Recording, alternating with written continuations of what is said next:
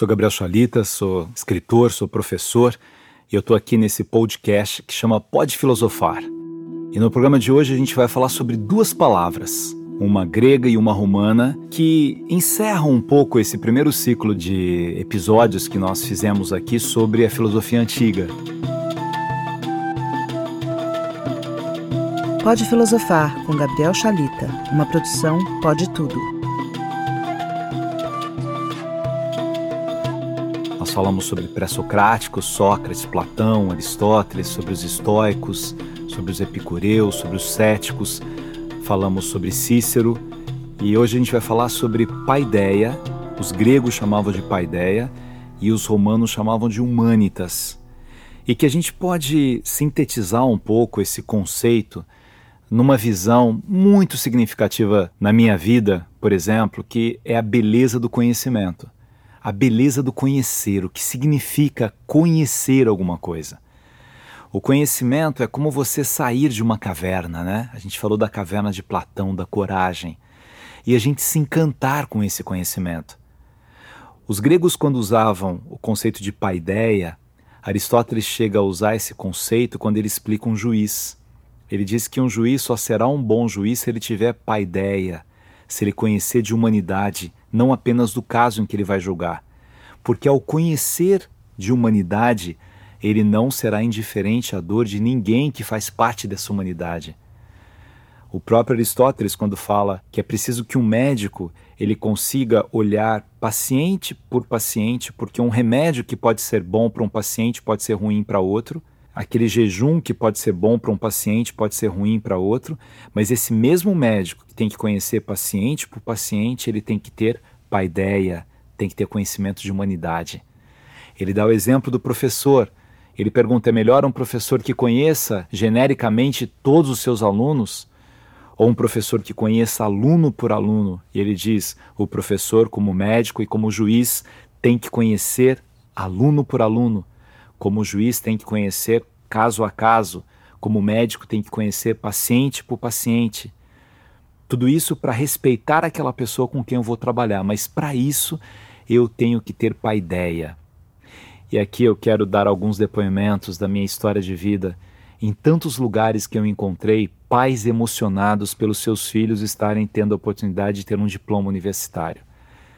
Pais que não puderam estudar, que sonhavam com isso mas que tiveram essa compreensão da beleza do conhecimento, da beleza do significado de você ir progredindo na vida por meio do estudo, do que significa isso.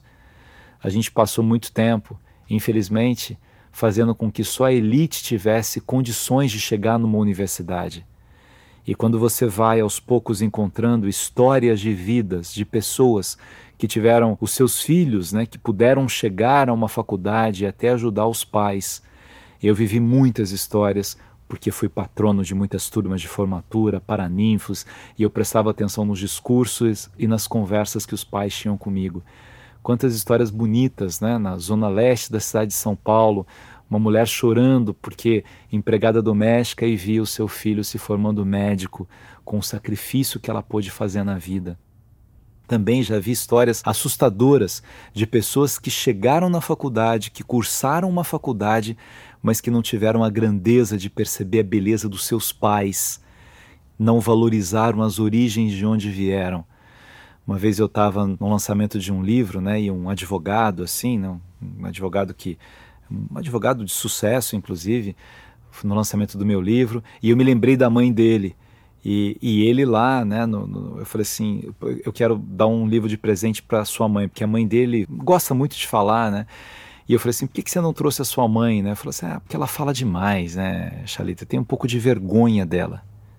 Olha que palavra estranha de um filho que estudou graças ao trabalho da mãe, fazendo faxina em casa, pagou a sua faculdade, e ele tem vergonha da mãe. E ele completou a vergonha, né? Eu falei assim, Imagina, eu adoro a sua mãe, né? Eu me lembro quando a gente almoçou na sua casa, falei assim, ela come de boca aberta. Aí eu fiquei pensando, né? Quantas renúncias essa mulher teve para conseguir pagar a faculdade do filho, para que ele hoje tivesse um sucesso profissional muito maior do que o dela, que não teve essa oportunidade, para o filho ter vergonha da mãe. Aí eu fico pensando também, já que a gente está falando de paideia, que é um conhecimento que ilumina, que é um conhecimento de humanidade, isso nos ajuda a termos uma consciência de que não basta nós cursarmos uma faculdade, ou mestrado, ou doutorado, às vezes a gente faz tudo isso e o conhecimento não é transformador. O conhecimento não faz com que nós sejamos pessoas melhores, porque o conhecimento deveria fazer isso com a gente. Quanto mais eu conheço, menos preconceituoso eu sou. Quanto mais eu conheço, mais segurança eu tenho. Quanto mais eu conheço, maior a minha consciência de que eu posso ajudar as outras pessoas. Mas se eu nego a minha própria origem, porque eu tive mais condições de ter conhecimento, mostra que o conhecimento não resolveu de nada. Mas tem uma outra história que valoriza o conhecimento, quando eu, eu, encontrei uma mulher, né, era um evento bonito também de educação, e que ela era, ela catava papel na rua, né, e ela disse para mim que ela pagou a faculdade do filho catando papel. E aí eu perguntei para ela, ela contou rapidamente a história dela, do filho, e era a formatura do filho, e eu perguntei o que, que ela esperava do filho dela, que estava se formando em direito, né, que sonho ela tinha para o filho dela. Se ela sonhava que ele fosse né, juiz, promotor, delegado, advogado, ela olhou para mim e falou assim: Sabe, Chalita, eu sonho que meu filho seja bom.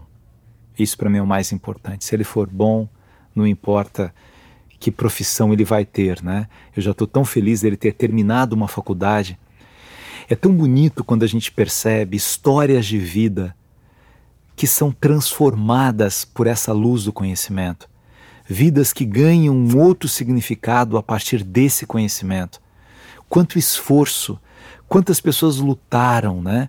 É, num país como o nosso, com dimensões continentais, pessoas que vão de barco para chegar até a escola, pessoas que vão a pé, pessoas que iam descalça para economizar o sapato para chegar só na escola. Eu ouvi tantas histórias de educadores falando sobre isso, né? Desse país tão grande, né? De aluno que vinha é, e, e o professor percebia que ele coloca o chinelo, colocava o chinelo quando entrava na escola porque não tinha dinheiro, era, era um, um, caminhar tão grande né, a pé que ele não podia gastar aquele único chinelo que ele tinha, mas o pai, a mãe, o avô, a avó colocavam aquele conhecimento com essa beleza. Por isso, minha gente, o conhecimento tem que ser transformador. Eu gosto muito da reflexão de Aristóteles também sobre paideia, quando ele diz que há pessoas que decoram versos de amor e que não agem com amor.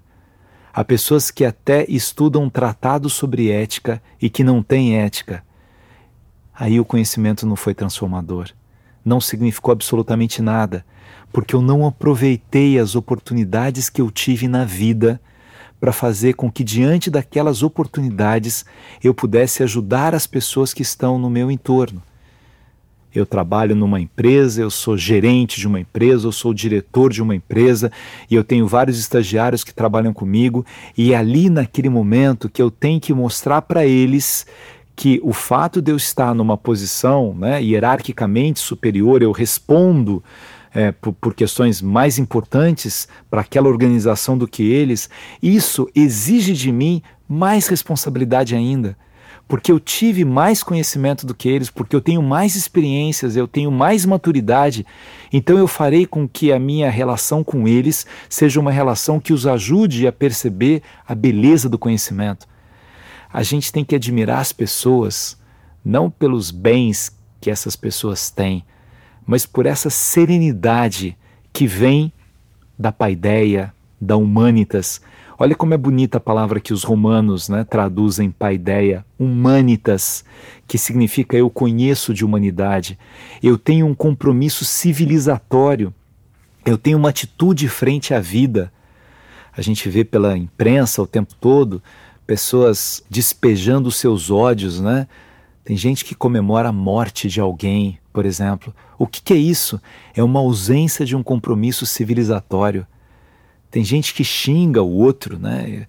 A, a pessoa está em cargos relevantes, passou por importantes universidades e ela está ali, um xingando o outro. O que, que aconteceu com ela? O conhecimento não foi transformador. E é importante a gente pensar nessa visão né, do, da paideia e da humanitas, porque senão a gente pode achar que as pessoas melhores são aquelas que estudam. As pessoas melhores, do ponto de vista da humanidade, são aquelas que estudam. Não. O estudo pode me ajudar a amadurecer mais. O estudo pode me trazer mais responsabilidade. Mas tem muita gente que não estuda, mas estuda na escola da vida, em que o tempo é o professor e que na escola da vida foi aprendendo a respeitar as outras pessoas e foi adquirindo um tipo de conhecimento que é essencial do conhecimento de quem sabe observar o outro, de quem sabe perceber a dor do outro, de quem sabe compreender a força que o outro tem na minha própria vida, de quem sabe das próprias limitações, das próprias imperfeições, quando a filosofia trabalha mais com as perguntas do que com as respostas, a filosofia quer nos ajudar a perceber que o conhecimento tem que nos trazer aquele ditame socrático, né? Só sei que nada sei. Eu não tenho que ter arrogância de achar que, não, quem é você? Eu estudei muito mais, eu sei muito mais do que você. Você pode ter estudado mais, mas pode ser que esse conhecimento não tenha sido transformador.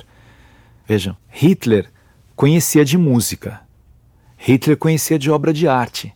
Hitler gostava de Wagner, por exemplo, né? Nos campos de concentração tinham apresentações de orquestra. Olha que dor isso. Aí você pega uma música que deveria fazer com que o ser humano se elevasse e aquela música é usada numa câmara de morte, de destruição. Como é que Aristóteles explicaria isso? Não houve entranhamento, aquela música não entrou dentro daquela pessoa que até conhecia a música, mas não se deixou transformar por aquela música. O conhecimento que eu pude ter, os livros que eu li, as histórias de amor que eu tive acesso, os poemas lindos que eu decorei. Li Vinícius de Moraes e fiquei tão fascinado com aquele homem que amava demais, que era intenso em tudo que fazia. Mas o desrespeito que eu tenho com a minha mulher demonstra que nada daqueles ditos fizeram alguma coisa ser melhor na minha própria vida. Eu leio histórias de pais e filhos, me formei, fiz uma faculdade e a maneira com que eu trato meu filho com desdém, como se ele não significasse nada para mim, a ausência de demonstração de afeto mostra que aquele conhecimento não entrou dentro de mim. Uma vez um amigo meu que é arquiteto estava muito chateado assim porque o filho dele era muito rebelde e ele não tinha diálogo com o filho e ele se sentia, ele não sentia que o filho era filho dele, né? Ele dizendo, né? É como se não fosse meu filho. Ele usa aquele cabelão horroroso. Não sei nem se tem bicho naquele cabelo. Aí esses dias eu vi com um piercing no, no nariz. Eu fiquei com uma raiva daquele meu filho, né? É, e, e dizendo o tipo de relação que ele tinha e no meio da história diz que o filho começou a fazer arquitetura e que queria trabalhar com ele, ele não deixou, né? E eu falei assim: será que o seu filho não faz tudo isso para gritar para você, dizendo assim, pai, eu existo? Para chamar sua atenção? Você viaja o tempo todo, você trabalha, você está sempre distante. Falei, Sim, mas não falta nada para ele. Eu falei, é, mas talvez falte o essencial, né? Falte um pai que ele possa deitar no colo, falta um pai que ele possa mostrar as dúvidas que ele tem. Ele se inspira em você, ele foi fazer a mesma faculdade que você. E de repente você trata o seu filho de uma maneira, né? Não, mas ele nem quer jantar comigo. Eu quase nunca estou em casa, mas quando eu estou lá, ele não vai para jantar comigo. Aí eu conheço as teorias, eu faço terapia, eu tenho psicólogo e eu não consigo aplicar isso. Quando os gregos falam de paideia, esse conhecimento de humanidade, era um conhecimento de humanidade que se transformaria em virtudes. É como se eu estudasse as virtudes e conseguisse realizar essas virtudes. É como se eu percebesse a beleza dessas virtudes, o significado delas e eu colocasse as virtudes na minha vida, à minha disposição. O conhecimento é como um repertório. Uma das histórias mais bonitas da literatura universal é a história das Mil e Uma Noites, a história de Sherazade. Que história é essa? Para quem não se lembra muito dessa história, essa história é assim: havia um sultão muito poderoso que foi traído por sua mulher, e como ele foi traído, ele resolveu se vingar das outras mulheres. Como ele se vingaria? Ele se casaria, teria a noite de núpcias com a mulher e logo depois ele mataria a mulher para que ela não tivesse tempo de traí-lo. E assim aconteceu. Naquele reino, as mulheres iam casando com o sultão e iam sendo assassinadas. E ele tinha um, um ajudante né, que chamava Vizir Mustafa, que era o ajudante dele que ia em busca dessas mulheres para se casar com o sultão. E chegou uma época que não tinha mais essas mulheres virgens porque ou morreram ou fugiram daquele reino. E esse vizir não conseguia encontrar mulher nenhuma, até que a filha dele, Sherazade, disse assim: Pai, eu quero casar com ele. Deixa que eu vou casar com ele e esse homem não vai matar mais ninguém. E o pai ficou desesperado, né? Falou: "Não, filha, eu não vou fazer isso porque você vai morrer. Não, eu não vou morrer. Eu tenho eu tenho eu sei o que fazer com o sultão. Confie em mim. Eu tenho conhecimento para transformar o coração desse sultão." Olha o significado aqui de pai. Bem, meio a contragosto, meio preocupado, mas sem encontrar nenhuma outra mulher, ele leva a própria filha e entrega a filha para o sultão. O sultão olha para Sherazade e fica fascinado pela beleza dela. Mas ele já havia ficado fascinado pela beleza de várias outras mulheres, e mesmo assim, depois das núpcias, ele matou essas mulheres. Mas ele fica fascinado e aceita casar com ela. E aí tem uma linda festa de casamento. Quando eles vão para o quarto, a Sherazade vê na porta do quarto o carrasco. Então ela sabia que se o plano dela desse errado, ela ia morrer logo depois. Quando eles vão para suas núpcias, naquele quarto, vem a irmã de Sherazade chorando no quarto, batendo, pedindo para entrar. Aí a Sherazade pede, o sultão autoriza, porque ela chorava muito, e ela chega perto da irmã e diz assim: Eu estou muito triste, eu preciso muito de você. Conta uma pequena história da tristeza dela, e você é minha irmã e me compreende. Eu peço que você conte uma história para mim, para que eu possa voltar para casa e dormir. A Sherazade pede autorização para o sultão e ele autoriza que ela conte uma história para a irmã que está mal e ela começa a contar uma história. No momento mais legal da história, mais curioso, ela para e fala assim: Nossa, eu estou com muito sono, eu preciso dormir. Posso terminar a história amanhã? A irmã diz que sim, o sultão, nossa, mas eu queria saber o final da história. Amanhã eu termino. Aí o sultão, querendo saber o final da história, não mata Sherazade. E aí ele fica esperando a outra noite para que ela continuasse a história. Aí ela continua a história, termina e emenda numa outra história. E no momento mais legal da história, ela para e novamente fala: Ai, tô com sono. Amanhã eu termino a história. O sultão não mata porque quer ouvir o final daquela história. E assim a terceira noite, a quarta noite, a quinta noite, até chegar nas mil e uma noites, em que Sherazade vai emendando uma história na outra história para amolecer o coração daquele sultão. Esse é um dos melhores exemplos da beleza do conhecimento. É um dos melhores exemplos de que não se combate violência com violência, não se combate o ódio com ódio, você combate a violência com amor e com repertório, com inteligência.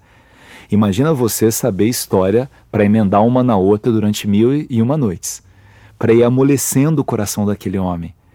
Esse é o melhor exemplo de paideia, a Sherazade conhecia de humanidade, conhecia daquele sultão especificamente, conhecia do ódio que morava no seu coração, do desejo de vingança que ele tinha por ter sido traído de uma mulher, conhecia de tanto que ela ouvia o pai, que trabalhava com o sultão contar, então ela conhecia o particular, o caso específico. Lembra do que a gente falou? do médico que conhece o paciente, do professor que conhece o aluno, do juiz que conhece aquela pessoa que está ali buscando pela justiça. Então, ela conhecia o particular, ela conhecia aquele sultão, mas ela precisava conhecer de humanidade, de histórias da humanidade para envolver aquele sultão, para fascinar aquele sultão. Essa é a beleza do conhecimento. Minha gente, toda forma de violência é uma derrota do conhecimento. Toda vez que você resolve alguma coisa agredindo alguém, brigando em alguém, quem perde é a humanidade, quem perde é o conhecimento. O conhecimento que nós temos, por sermos seres racionais, capazes de desenvolver a nossa inteligência, é o conhecimento que deveria ser utilizado para que a gente pudesse viver melhor. Não é assim que a medicina evoluiu, não é assim que os dentistas evoluíram, não é assim que tudo evoluiu para que a gente pudesse viver melhor. A beleza do conhecimento está nisso. Fazer com que a gente possa ir crescendo na nossa vida paulatinamente, aproveitando tudo aquilo que a gente conquista para melhorar o mundo. Tem uma música que eu gosto muito, que foi gravada por vários cantores, mas tem uma gravação linda do Toquinho que chama O Caderno, que é a história de uma menina e de um caderno e que eles vão crescendo juntos. O caderno aqui é a metáfora do conhecer. O conhecimento, quando ele é transformador, me ajuda a ser uma pessoa cada vez melhor. Vamos ouvir. Sou eu que vou seguir você do primeiro rabisco até o beabá. Em todos os desenhos coloridos vou estar. A casa, a montanha, duas nuvens no céu e um sol a sorrir no papel. ser seu colega, seus problemas ajudar a resolver. Te acompanhar nas provas bimestrais, você vai ver. Serei de você confidente, fiel, se seu pranto molhar meu papel. Pode Filosofar, com Gabriel Chalita. Uma produção Pode Tudo, gravada no estúdio Bocaina 72. Quando surgirem seus primeiros raios de mulher, a vida se abrirá num feroz carrossel e você vai rasgar meu papel.